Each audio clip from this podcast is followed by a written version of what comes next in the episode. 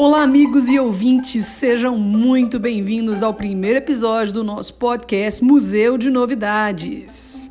Aqui vamos falar sobre os acervos e coleções mais incríveis deste país.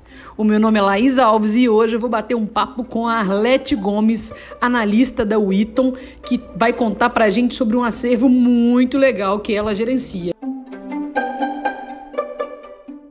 Oi, Arlete, tudo bem? Tudo bem, Laís.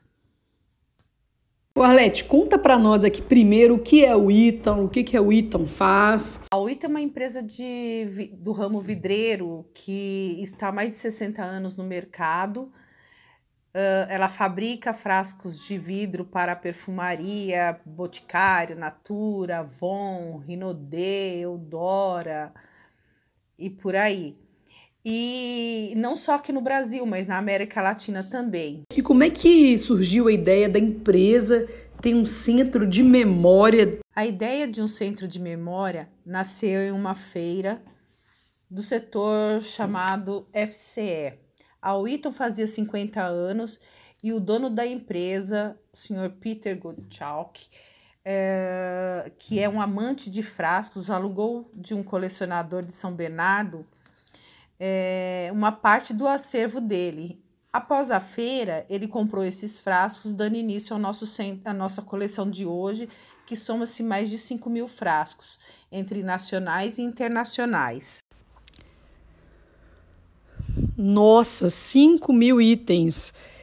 E dentre esses, é, quais são os que você considera assim como os preferidos do público? Quais são os itens imperdíveis? Todos eles são frascos belíssimos da década de 30, 40, 50.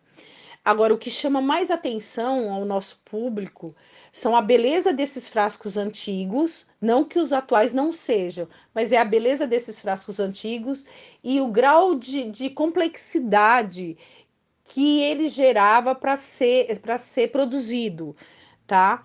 É, o molde, é, os formatos, os recortes. E como é que faz para visitar essa exposição? Quanto à visitação, nos últimos anos, além dos clientes, tínhamos parcerias com escolas e com a Prefeitura de São Bernardo do Campo, que promovia é, um programa de turismo industrial. Com a pandemia, essas visitações tiveram que ser interrompidas. Hoje, como tantas empresas, fazemos divulgação por mídias sociais, Instagram e LinkedIn. Então, se você estiver passando aí por São Bernardo, depois da pandemia, você pode visitar e deve visitar o Centro de Memória da Witton. E neste momento você pode visitar aí a página do Instagram também. Alete, muito obrigada pela sua participação. Deixa aí o seu abraço para os nossos ouvintes. Tchau, tchau. Obrigada. Espero vocês no Centro de Memória Witton.